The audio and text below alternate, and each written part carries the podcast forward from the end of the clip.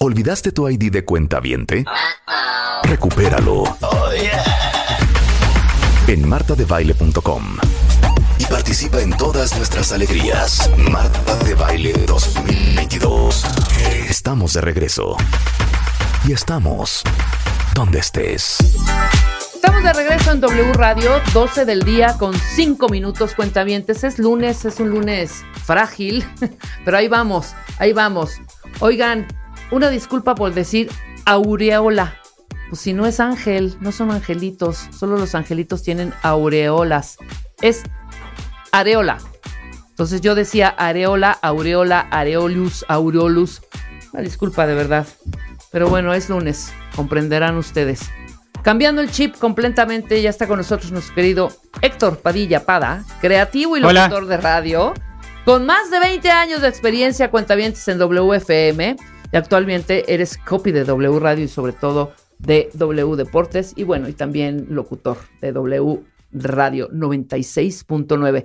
Nuestras series favoritas, parte 2. Es que ya no sé ni qué parte es. Es, la, parte 3. Pues es que le rascamos y le rascamos y. Y, nunca terminamos. Y nunca terminamos. Échenos sus, series favoritas, eh, cuentavientes.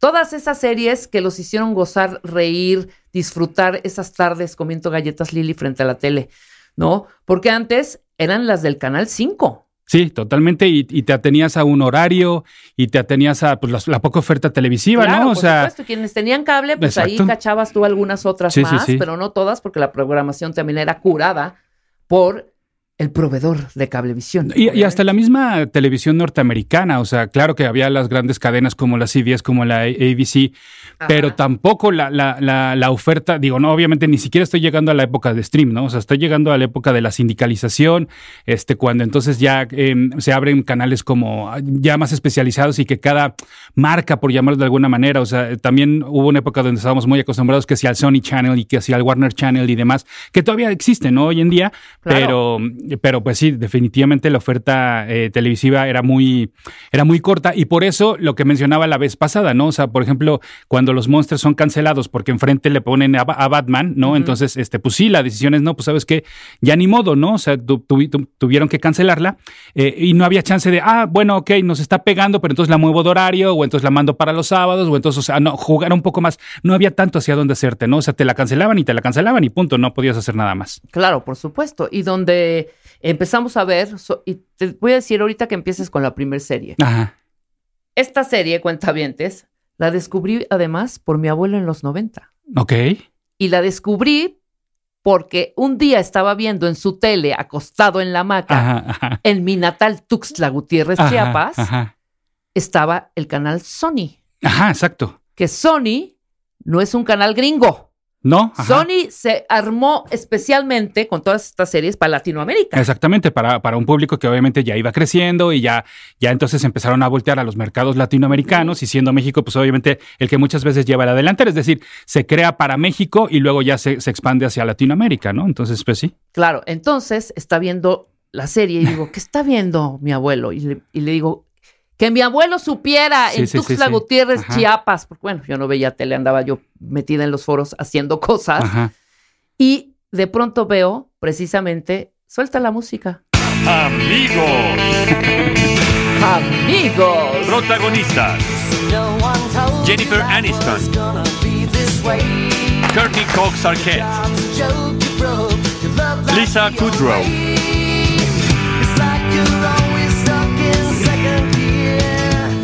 Matt LeBlanc, Matthew Perry y David Schwimmer. ¡Qué joya de intro, hijo! O sea, Claro, como esa, esto estamos hablando de 1990, 90 y tantos. Sí, la serie comienza de 1994 y dura hasta 2004. Fueron 10 temporadas, ¿no? Con 236 episodios, 236 episodios. Eh, se transmitió a través de la NBC, ¿no? lo, que mencionábamos hace ratito, ¿no? Como, pues, obviamente, eh, en Estados Unidos tiene un origen, pero para Latinoamérica llega a través de este, pues, de este canal eh, realizado específicamente para este mercado. dato curioso, originalmente iban a suar una canción de R.E.M., para hacer que, para que fuera el tema de la serie, pero eh, pues, lo- lo- la banda o bueno la disquera o quien haya tenido los derechos de la canción de R.E.M. no lo autorizó y entonces buscan a los Rembrandts. Hasta que no empecé a como a investigar un poquito más del tema, no me, no me di cuenta que los Rembrandts también tenían, o sea, podríamos decir que los Rembrandts son como un two-hit wonder porque hicieron el tema de Friends, pero también seguramente te acordarás de esta canción de Just the Way It Is Baby de 1990 que la tenemos aquí para a ver, escuchar un la cachito. Absolutamente. Pero nunca caí en cuenta que, Eran los mismos. que eran los mismos Rembrandts, ¿no? O sea, como que ay, es que y esta es tan tran- tranquilita, tan amorosa, y la otra es más de relajo de los 90, ¿no? Como, ay, mira, qué chavos somos, que ah, nos, nos metemos una fuente a nadar, ¿no? Entonces, bueno, obviamente, pues bueno, Friends fue lo que, lo que fue, este, rompió récords no solo de audiencias, sino de salarios, ¿no? Recordarás cuando claro, se hizo noticia de que... El millón de dólares para cada uno. Exactamente, para cada uno, ellos mismos se pusieron de acuerdo de, oigan, pues la verdad es que somos un fenómeno y entre ellos hicieron su, su sindicatito y dijeron, pues vamos a exigir más porque obviamente la lana no se está repartiendo de igual forma, ¿no? Y además qué padre, porque si bien obviamente creo que todos, todos los personajes fueron parejos, pero qué padre que hubiera esa unión entre ellos de, a ver, no, aquí todos ganan lo mismo, ¿no? O sea, nada de que, ay, es que Chandler es el más chistoso y el que la gente más le pide autógrafos en la calle, ¿no? O es que Rachel fue la que Claro. impuso moda con el peinado. No, no, no, aquí eran todos parejos y todos se pusieron de acuerdo. Totalmente, era de a millón por cabeza por cada Sí, uno. Imagínate, imagínate, y 236 episodios. Fue, fue precedente. Cuando Sí, antes cuentavientes, de verdad, hacer tele, pues era como que ya no la hiciste. Sí, totalmente. ¿no? O sea, las Ajá. grandes estrellas Sí, sí, sí, cuentavientes eran las que estaban en el cine, en la pantalla grande, ¿no? La tele era como bastante apestada. Pero luego llegan estos grandes a acaparar toda la, O sea, se hace como. Aunque todavía yo creo que sigue. Todavía sigue General Hospital y todas estas series que eran soap operas. Según yo, llevan novelas. 50 años. ¿no? Bueno, llevan ah, sí, años, sí, ¿no? ajá, ajá. Esas fueron un poquito rezagadas cuando viene toda esta ola de series a impactar en la pantalla chica Sí. y empiezan a nacer estos grandes, grandes, grandes talentos que luego también migran al cine, ¿no? Sí, totalmente. Lo- bueno, el caso de, en, en- en el caso de Friends, pues bueno, creo que la que medio, me- y digo medio, la ha hecho en el cine es Jennifer Aniston. Sí. Pero en rom-coms y en películas ahí de medio pelo, medio chistosas, medio no. Pero así que tú digas, ¿a- alguno que se haya, haya destacado en cine, la, la- la verdad es que no. No, son reconocidos por la serie totalmente. Y ahora, y, importante lo que decías, ¿no? Medio que la tele era ninguneada. Sí, pero aún así, si te invitaban, o sea, Brad Pitt llegó a, a aparecer eh, eh, Claro. en Friends, ¿no? Claro. Bruce Que de hecho eh, aparece en, en Friends por una apuesta que hizo con Matthew Perry justamente cuando estaban grabando, filmando una película. Entonces, eh, la película Falsas Apariencias. Y entonces hacen una apuesta. Entonces dicen, ok. Si, la, si a la película le va muy bien, le dice Matthew Perry a Bruce Willis, si a la película le va muy bien, tú apareces en Friends sin cobrar. Y pues bueno, ¿Tu- apareció. ¿Tuvo qué? Sí, sí, no, sí. pasaron.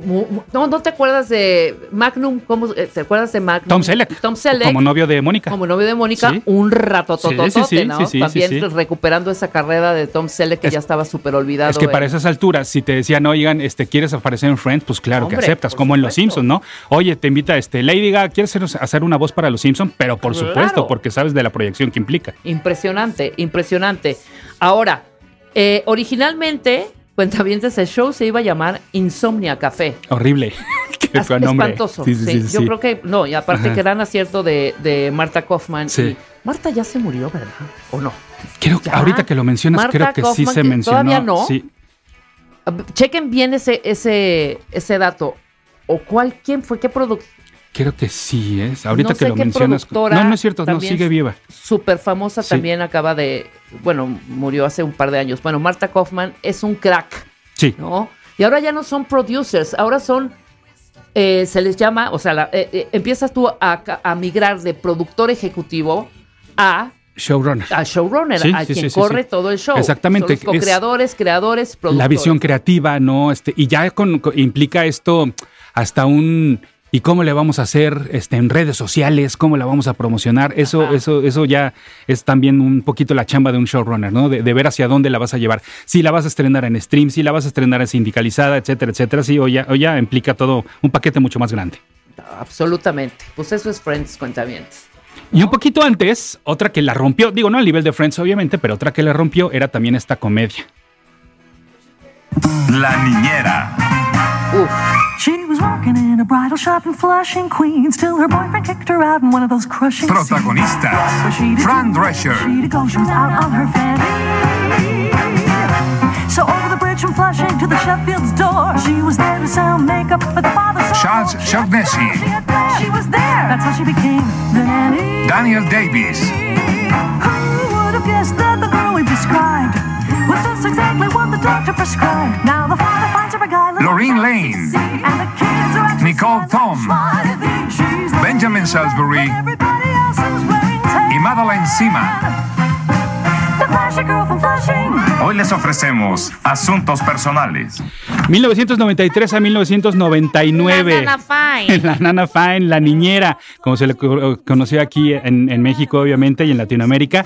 Eh, de 1993 a 1999, seis temporadas con 146 capítulos, eh, con Fran Drescher, ¿no? La gran Fran Drescher, que tenía un ángel, bueno, tiene todavía, la verdad es que todavía hace algunas apariciones, eh, y, y tiene un gran ángel, tiene también una gran historia, le ha sufrido, ¿no? Le ha ido, no tan bien en, en- en cuestiones personales, ¿no? Pero a final de cuentas, pues este carisma que tiene, esta voz este, tan, tan reconocible, ¿no? Pero también la versión en español, ¿no? Creo que, creo que en el caso de, de la versión en español fue súper atinada la, la- la- la conversión que hicieron.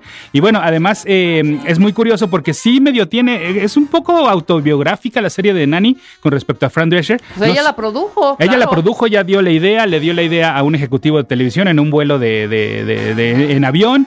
Este, no solo el personaje principal se llama Fran, ¿no? Como ella, sino que también los padres y la abuela. Entonces, este, fue, pues fue un garbanzo de libra que le pegó y le pegó eh, bastante bien, ¿no? Entonces, eh, creo, que fue un gran éxito, una comedia muy ligera y además me gustaba mucho cómo el intro musical, el tema musical, se aprovechaba como para hacerte, como para pl- plantearte de qué se iba a tratar la serie. Entonces, simplemente escuchando el intro y el tema musical, con eso ya tenías para saber de qué iba la serie, de qué era esta chica que por una, por un, este, una coincidencia se convierte en la niñera de unos niños ricos, ¿no? Y a final de cuentas, pues termina por enamorarse del patrón de la casa, como las telenovelas mexicanas, como María la del Barrio, nada más que llevado en Estados Unidos. Exactamente. No, y además el guion, ¿eh? Sí, ¿Qué guion? Le puedo decir tal cual. El adjetivo es exquisito. sí, Esas, esas, esas, eh, esos pleitos más bien, ¿no? Esos textos entre Sissy Babok Sí. y el mayordomo. Sí. ¡Qué joya! ácidos, ¡Qué joya! as- pero sin insultar, ¿sabes? Sin ser groseros. O sea, acidones, exacto, acidones, te pico, me picas, pero nunca sin, sin, sin pasar de lo familiar. Ah, increíble. ¿Duró cuánto, dijiste? So- fueron seis años, de 1993 a 1999, exactamente con seis temporadas de 146 capítulos. Un humor también, algo muy característico de, de repente de las sitcoms eh, norteamericanas, este humor judío, ¿no? Por llamarlo de alguna Exacto. manera, que de repente no nos pega tanto a nosotros, ¿no? No estamos tan acostumbrados a ver eso en la televisión. Sin embargo, sí juegan mucho con la comunidad judía, con las costumbres judías, etcétera. Ajá. Mira, también Peter Mark Jacobson Sí, fue el creador también de la Nani junto con Frank Drescher. Que exactamente. también le dio cáncer a Frank Drescher y, los, y es superviviente de cáncer. Sí, sí, sí, te digo, eh, la, la vida personal y privada de, de Fran no ha sido como la más sencilla, sin embargo, ella siempre con una buena cara y saliendo adelante ante, todos los conflictos. Su esposo, después de estar con ella, se declara gay. Entonces también, pues imagínate lo difícil Claro. que es lidiar con eso de decir, ay, pues con quién estuve, ¿no? Entonces, du- du- durante toda esta vida, o sea, no, no, no, no la tuvo nada fácil. Exacto, estuvieron casados durante la serie, durante toda la producción, y después sí, él, él reveló que era gay. Sí, exacto. Y se divorcian, luego le da cáncer a la nani, o sea, toda una historia ahí. Oye, yo no sabía que durante los, claro, durante los, las seis temporadas, nunca sabemos el nombre de Sissy Babok. Es, es de esas cosas que te digo que, co- como la vez pasada, ¿no? El efecto Mandela que juras que, que, que sabes y a la mera hora te enteras de que no sabías. Exactamente. Chastity Claire eran los nombres Claire. detrás del famoso apodo de Babo. Sí, sí. Entonces todo el mundo decía, pues, sí, sí, como sí, sí, sí, Ujú. sí, sí, sí. No Cese Babok, Exactamente. ¿no? Así es. La idea de que Fran fuera cosmetóloga no fue un mero producto de la, de la imaginación de Fran, sino que cuando ella tenía 18 años y se mudó a Los Ángeles para probar suerte en la actuación, y mientras no lo lograba, o sea, estudió cosmetología y abrió también su salón de belleza. Sí. Por eso dices que es un poco biográfica. Autobiográfica, sí, sí, sí. Totalmente. ¿no? Qué maravilla de serie. A mí, feliz, ¿eh? Yo sigo viendo los capítulos. Por ahí Sí. lo siguen repitiendo. Sí, totalmente. sí, ¿No? sí, sí. Siguiente, siguiente. Hablando de series que aprovechaban el intro musical para contar, para ponerte en contexto de qué iba a ir, bueno, esta lo hacía de maravilla.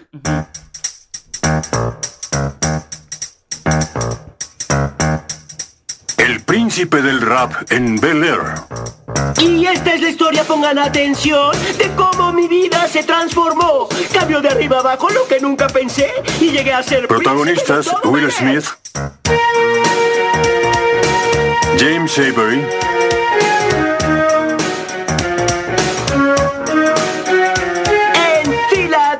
Yo nací Janet Huber. con goma de mascar y basquetera feliz, siempre tranquilo. Alfonso Riviero. Nada, nada de escuela instalado en la fiaca. De pronto unos maleantes aún ignoro por qué buscaron problemas y me les enfrenté. Mi madre asustada, muy seria, me dijo: Te mudas ahora mismo con tus tíos de Bel Air. Lloré y le supliqué de noche. Karen día, Parsons. pero hizo mis maletas y me envió con mi tía. Me dio un gran beso y un boleto de avión. Y yo me dije, Willy, ten resignación.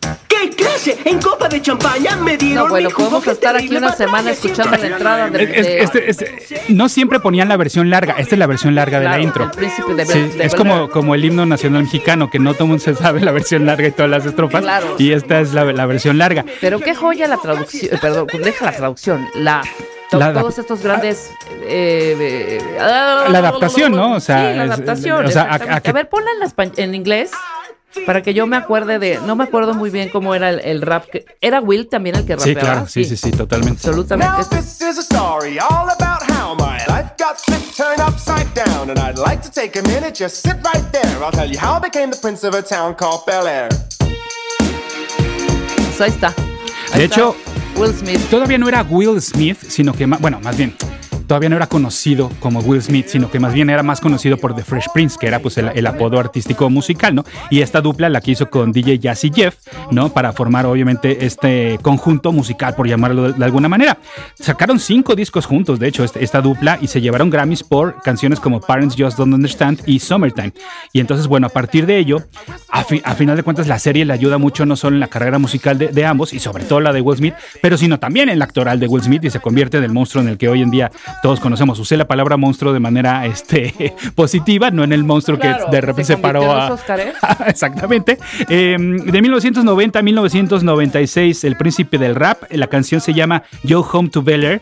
Y eh, Quincy Jones fue quien produjo la música de la serie. La música. La música, y a partir de, de las, de sus composiciones, de sus piezas, es que crean el tema musical de, de- del Príncipe del Rap, como lo llamamos, como la conocimos aquí. Pero también fue productor ejecutivo de la serie, ¿no? Sí, también estuvo involucrado. Andy Borowitz. Sí, exactamente, ahí para estar, eh, o, eh, estar, estar involucrado. Eh, hubo, hubo también apariciones muy especiales, como por ejemplo Tyra Banks hizo su debut como actriz en el programa. Claro. Este, salieron Naomi Campbell, Queen Latifah, Oprah Winfrey, el mismo Quincy Jones, Donald Trump llegó a salir dentro de la serie, Chris Rock, B.B. King, Gary Coleman, bueno, quien ustedes me digan, porque también obviamente el príncipe del rap se convirtió en un fenómeno global.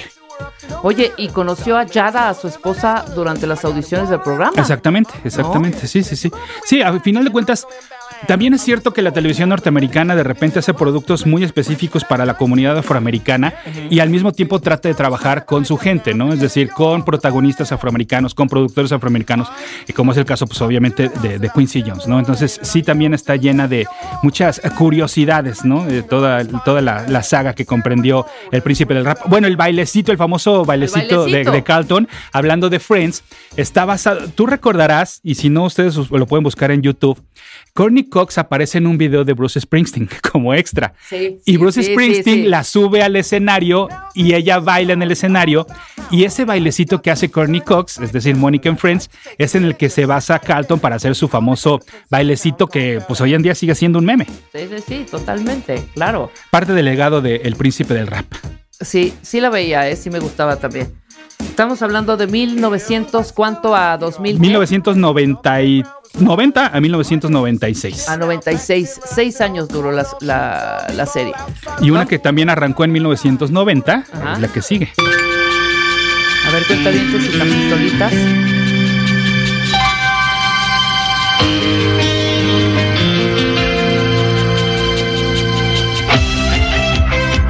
Escuela al estilo Beverly Hills. Ay, pues ahí ya. Horrible Era un traducción. cachito. Pero ¿qué tal, qué tal la traducción? Sí, sí, sí. O sea, ¿cómo es una escuela al estilo Beverly Hills? Ahí está. Jason Priestley. Shannon Doherty. Jenny Garth. Ian Pues Searing. muy bien, Erika Goba. Antes de que soltara el nombre en el tema musical, Ok. sí le diste, Erika. La intro es la de Beverly Hills 90210. Efectivamente. Porque la versión más famosa fue esta. Ponla. Sí, claro.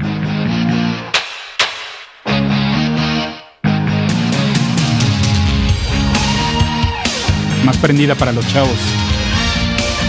Absolutamente. Oye, no, esta sí me pegó a mí, yo sí la viví, pero También. esta sí definió mi, mi- mi secundaria y mi, y mi prepa, ¿eh?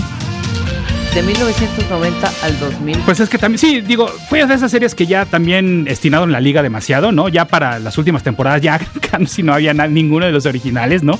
Este, Ninguno. también, también porque obviamente había que renovarse, este. Se sabe, ¿no? Que, que, por ejemplo, Shannon Doherty sí tuvo muchos problemas con los compañeros, con la producción, porque era un poco conflictiva. Claro. Este, y bueno, pues obviamente fueron, fueron creciendo, ¿no? Hoy en día nos burlamos mucho de cómo los castings de series como, no sé, como Euphoria o como la misma Riverdale, que de repente castean a actores demasiado grandes para interpretar a chavillos, ¿no? Es el caso de Gabriela Carteris, que interpretaba a Andrea Zuckerman, que Andrea en la serie tenía 16 años, pero Gabriel, la actriz, tenía 29. Sí. O sea, ¿cómo, cómo, te, cómo te explico? Pero sí se veía, sí se veía chavita, Andrea. Sí, a lo mejor ya rodeada de todos los demás. pues, sí. eternamente enamorada de Brandon. Exactamente, ¿no? exactamente. de Fíjate los- que yo a los que de pronto se, se volvían tan, tan como perfectos el Brandon y la Brenda, que Sí. de pronto en algunos capítulos, porque eran como los, ¿sabes? Los wannabes de Sí. esa época. O sea, llegaron como a invadir esta parte porque eran, pues, clase medieros de alguna los manera. que llegaron ¿no? de fuera, Llegaron ¿no? de Los, fuera. los que no tenían amigos, solo se apoyaban entre ellos. Exactamente. Este, sí, sí, Y de totalmente. repente, pues sí, como que los productores yo creo que le dieron un twist a esto, porque si eran demasiado perfectos los buenos, los que eran súper generosos, Sí. que no tenían tanto dinero, pero apoyaban a todo mundo en su comunidad y en su escuela. Y de pronto vuelven a Brandon un jugador, jugador de Sí, apuestas. es ¿te cierto. Ajá, sí, sí, sí. que Sí. se metió en un rollote por estar apostando ahí. Y luego Brenda también, creo que de de pronto empieza a decir mentiras, ¿no? Entonces ya no eran esos, estos, este par de chavitos perfectos y ya eran como comunes. Ay, mira, es como yo dijo una mentira, ¿no? Sí, Que esa no. es la idea de todo esto. Y, y luego temas más serios como el alcoholismo del mismo Ah, eh, claro. Dylan, ¿no? Por ejemplo, Claro, por eh, drogadicción, suicidio. Hay, hay un, hay un, en los primeros, en la primera temporada, si no mal recuerdo, hay un caso de suicidio, ¿no? Entonces, el embarazo, este, ¿no? Eh, Dentro de la juventud. Entonces, mal que bien, sí, obviamente disfrazada de una comedia, bueno, no comedia romántica, sino más bien de una serie dramática romántica, este, tocaban estos temas que, que por supuesto impactaban. Miren, bajita la mano, así ustedes podrán decir, ay, sí, pero era de niños ricos y no sé qué. Pues la serie recibió cuatro nominaciones al Globo de Oro, ¿no? Incluyendo para Jason Presley.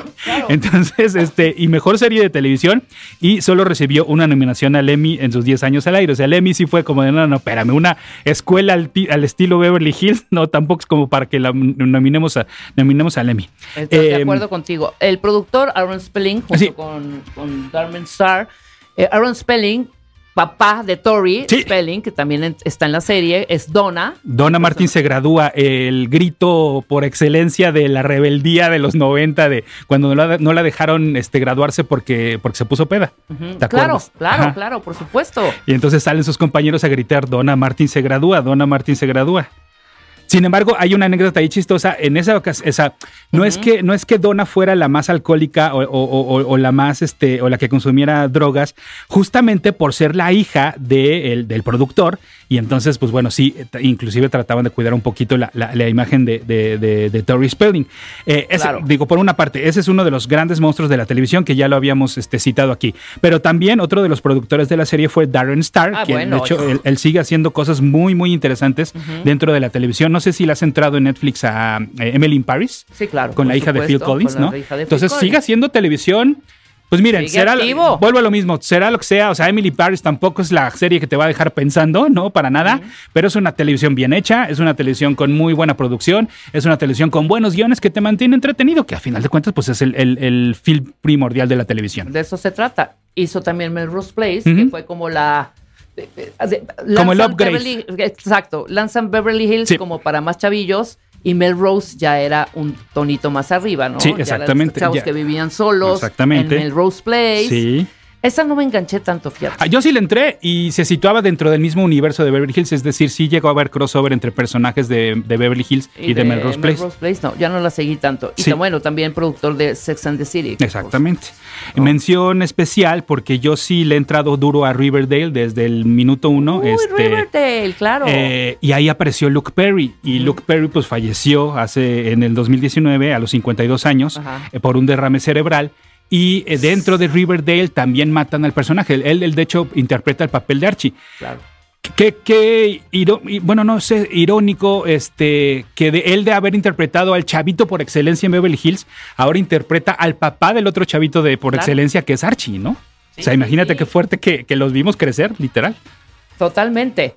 Y además fue una serie, como tú dices, sí marcó una adolescencia, un high school Sí. De toda esa generación. Yo te voy a confesar algo, pero qué bueno que nadie nos esté escuchando. Sí, a ver, di. Yo en la, en, en la prepa, me, sí me dejé las patillas largas Como por Luke Perry. por Luke Perry. Y de hecho, uno de mis apodos era Padilan McKay. ¡Ándale! A ese nivel llegó nuestro fanatismo por Beverly ¡Qué Hills. Pero borren esta parte, por favor, cuando, cuando suban el programa en formato de podcast. Gracias. ¡Qué maravilla! La siguiente, suéltala, Rulo.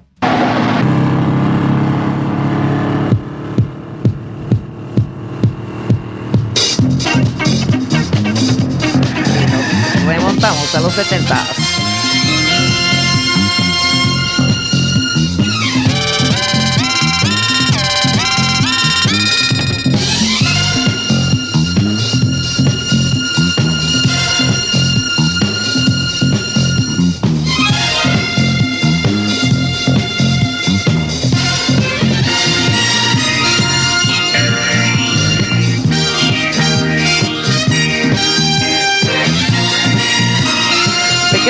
Es este tema musical, cuentavientes? Pero láncense rapidísimo, ya págala, ya perdón, párala antes de que diga el locutor. Además, qué voces de los que, Sí. de doblaje de, de- de esta época, ¿eh? Impresionantes los actores de doblaje en México para todas las series, todas, ¿eh? Sí, todas. Extraordinarias. Sí, vuelvo aquí a lo mismo. Mucho del producto que eh, adap- adaptado al español eh, se hacía en México y después se- se- de ahí le pegaba todo a Latinoamérica. Latinoamérica, Sí, claro, totalmente. claro. Eran sí, los sí. nuestros los que estaban doblando todas estas series para que llegaran calientitas a los hogares en Latinoamérica. Argentina, pero Venezuela, pero Bolivia, pero Chile, con las voces de, nos- de nuestros locutores. Por obvias razones, quizás el, único caso aparte es el de Brasil, ¿no? Obviamente. Claro, y bueno, y el de. España ni se diga, ¿no? Por. Exactamente. Eh, bueno, ahora le hicimos al revés. Ahora de- arrancamos como en noventas y ahora nos estamos yendo otra vez para atrás para empatarnos con lo que, con lo que dejamos en la, en la parte 2. Esto, por supuesto, es Patrulla Motorizada Chips. Chips. De 1977 a 1983, seis temporadas, 139 episodios y una película para televisión de 1998 llamada Chips 99. Claro. Por supuesto, además, esta serie le pega mucho a México, pues por uno de los protagonistas, de los dos grandes protagonistas que tenía la serie. Uno de ellos era Larry Wilcox Ajá. y el otro, por supuesto, era Eric Estrada, Poncharelo. Poncharelo, que después hizo Dos Mujeres, Un Camino. Totalmente, totalmente. Chips, sí, sí, ¿qué sí. era? ¿Era Chicago? No, No, era eh, California. no, Highway. no, ¿qué era? así, ahí te va. Hacía referencia a California Highway Patrol. Ajá. Sin embargo, pues por cuestiones pues legales, por llamarlo de alguna manera, no le podían poner ese HP. Entonces le pusieron chips, que me parece además un nombrecito más agradable, ¿no? Porque Claro. creo que el, el CHP, pues no te decía nada, ¿no? Pero chips como que juega ahí medio como con chips, como con este pedacitos, ¿no? Como, como, como con golosina, ¿no? Entonces este, creo que también por eso eh, es, recordada, ¿no? Porque era un nombre bastante ubicable. Claro. John Baker era el güero. Sí. Y obviamente Eric Estrada, Francis Ponch Poncharello. ¿no? Sí, que caso curioso, te paso chismecito, Ajá. por ahí de 1982, o sea, ya casi rumbo al final de la serie, la serie terminó en el 83, eh, Larry Wilcox se va porque este, no se llevaba bien con Eric Estrada. También ya después de tantos años de trabajar juntos suele No, pasar, suele ¿no? pasar, Entonces, claro. este, eh, este Larry pensaba que los productores favorecían muchísimo más a Eric Estrada y entonces él decide abandonar la serie a un año, te digo, ya estaba en las últimas, entonces un añito fue lo que ya no este, vimos a, a- a Larry eh, John Baker como uno de los eh, dos protagonistas de, de Chips. Wow, yo no me sabía ese chismecín, fíjate. Otra, otra cosa que también, y, y ahorita eh, me- me- me- me- eso me lleva, me lleva a otro tema, otro tema, perdón, aunque tenían fundas, las fundas de las pistolas, Punch y John nunca fueron vistos sacando un arma en la serie. El oficial de patrulla Barry Barixa, por otro lado, empuñó un arma varias veces. Él fue el único en hacerlo, porque era un- al ser un programa relativamente familiar, Ajá. en lo que respecta a la violencia, pues sí lo cuidaban mucho. Es decir, qué sarcástico que siendo una eh, serie basada en policías, no enfundaran el, las- no sacaran las armas. Sacaron más armas Starsky and Hodge, que Sí. es más o menos de la misma. De la misma época que estos dos. Sí, cierto, estos eran, eran fresas. Sí. Eh, muy, muy fresas. Y, y, en general toda la televisión eh, norteamericana tuvo un momento así. Por ejemplo, ustedes recordarán que la caricatura de G.I. Que se trata pues de militares, Ajá. no disparaban balas, disparaban láseres. Sí, claro. ¿no? claro. Para, para no hacer apología de, de la violencia. Claro. Eh, también, por ejemplo, en, en caricaturas como la de Spider-Man también de los 90, en lugar de que eh, eh, dentro de los cómics la novia, Gwen Stacy, la novia de Spider-Man, cae de un puente y, y fallece, ¿no? Eh, por el golpe de, de su- de los villanos Duende Verde. Bueno, en la adaptación en la caricatura no cae nunca, a- a- a- no, la, no la alcanza a rescatar a Spider-Man, sino que se va a un como hoyo negro, como a otra dimensión, ¿no? Ajá. O sea, como por- para no darte a entender de que había fallecido. Otras cosas también en explosiones y demás. Si tú te fijas en la televisión de aquella época, si le disparaban a un avión, ok, el avión explotaba, pero si el piloto siempre se salvaba porque activaba el paracaídas. Es decir, nunca te dejaban ver que alguien había muerto dentro de la serie o dentro de la, de la caricatura. Cuidaban mucho en ese entonces el tema de la violencia. Exactamente, de acuerdo. La siguiente, Rulo, suéltala. Ya con eso ya saben cuentavientes Sí. de qué estamos hablando, hombre. ¿Ya me la, ya me la quitaste? Solo fue la probadita. Porque ese country, ese country, esas, esas cuerditas, Ajá. sí nos remontan a toda una época, a todo un ambiente que huele a polvo, que es- sientes calor, ¿no? Sientes que te sudan las axilas. Este, ¿no? Obviamente estamos hablando, por supuesto. Suéltala, ya le dieron. Claro, Máximo. Los Duques de Hazard. Qué joya de serie también. Yo no la seguía tanto. De pronto la agarraba, pero no la seguía tanto. No era súper fan, no, pero sí la veía. 1979 a 1985, siete temporadas y 147 episodios. Era la historia de dos primos, de Bo y Luke Duke, que luchaban contra la injusticia en el condado de Hazard. Eh, recordarás obviamente la narración ¿no? de, de Sí, este, sí, de sí. este tío, que hablando del doblaje mexicano, la narración en esta ocasión le correspondió al grandioso Francisco Colmenero, ¿no? Espectacular. Estamos en casa, Orinos. Escucha el eso. mejor ayudante de comisario que Hazard haya tenido. Ser el mejor de Hazard tal vez Eso no Francisco. signifique mucho en otra parte. ¡Estás despedido! ¿Despedido? Te llenaré de plomo la cabeza. Qué Ahora, joya.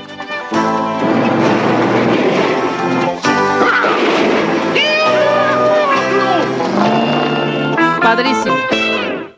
Oye, Entonces dura eh, de 79 a 85. Exactamente. Siete temporadas, 147 episodios. La El- cadena es CBS, director G. Waldron y el productor G. Waldron, evidentemente. con el famoso General Lee, ¿no? Este coche naranja que eh, el cuerpo de producción utilizó más de 300 modelos para que, porque sí, obviamente lo, lo aventaban al agua cada rato, este, tenía que brincar no sé cuántos puentes y luego se caía al Icónico agua y el al auto, sí, ¿eh? sí. Pero fíjate, cosa curiosa, hoy en día la verdad es que es difícil encontrarse reruns de los Duques de Hazard porque tenía la bandera este, confederada en, en- en la parte de arriba. Claro. Cosa que hoy en día pues ya es políticamente incorrecto, ¿no? Entonces, por eso es difícil agarrar hoy en día la serie. La verdad es que no sé si de hecho alguna cadena por ahí medio la tenga La escondidita y la esté igual repitiendo. En YouTube o en alguno Sí, de sí, estos, sí, solamente así. eh, alguna plataforma igual la tenga. Ahora, hablando de autos. Exactamente. Pon esta. ¡Dale! Ah, hombre. Qué buenos temas musicales. Esta es una joya. Rápido, cuentavientes. ¿De cuál estamos El hablando? Fantástico.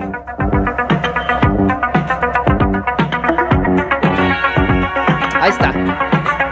El auto increíble o el auto fantástico Night Rider, como, como se conoció O sea, Gaby originalmente. Rivera anda, pero a, pero a, pero. Aquí quiero ver sus calificaciones de, de aquel entonces. El ¿eh? auto increíble, exactamente. 1982 a 1986, la versión original, porque luego hubo, varios remakes y, y películas y demás, de cuatro temporadas y 90 episodios. A ver, para la trivia, ustedes recordarán que el auto increíble se llamaba KIT. ¿Qué significaba KIT? K-I-T-T. ¿Qué significaba? Night Industries 2000. Ok. Night Industries era la, la empresa ficticia creadora de- de- del auto Del increíble. auto ¿no? increíble. Ujú. Ahora, eh, William Daniels, eh, este actor, era quien le daba la voz a Kit, pero él no quería que le dieran créditos porque salía al mismo tiempo en St. Elsewhere, otra serie icónica, drama médico este, histórico. Y él también, a él yo lo recuerdo más por eh, ser el maestro de Cory en Boy Meets World, otra serie también icónica que ya en su momento platicaremos. El auto increíble, el modelo original era un Pontiac Firebird Trans Am de 1982. Un Transam, claro.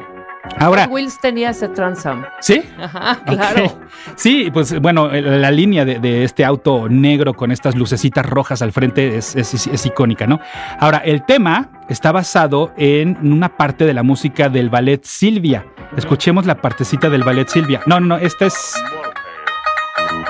Este es un sampleo que hace Punjabi MC. Ajá. Pero tenemos la parte del ballet Silvia. Ah, no, ok.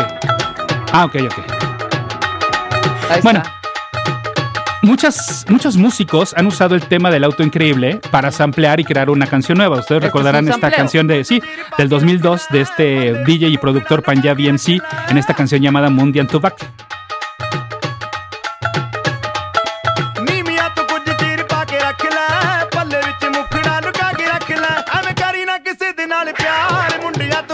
Ahí está el sampleo. Desde Tigini, Gini, Gini, claro. Ahí está. El Punjabi MC. Mundial Tupac. Y les digo, este el tan, tan, tan, tan, tan, tan, es- se basa en el ballet Silvia. ¿Ve? Claro. ¿Ven cómo todo tiene relación? Ahí está.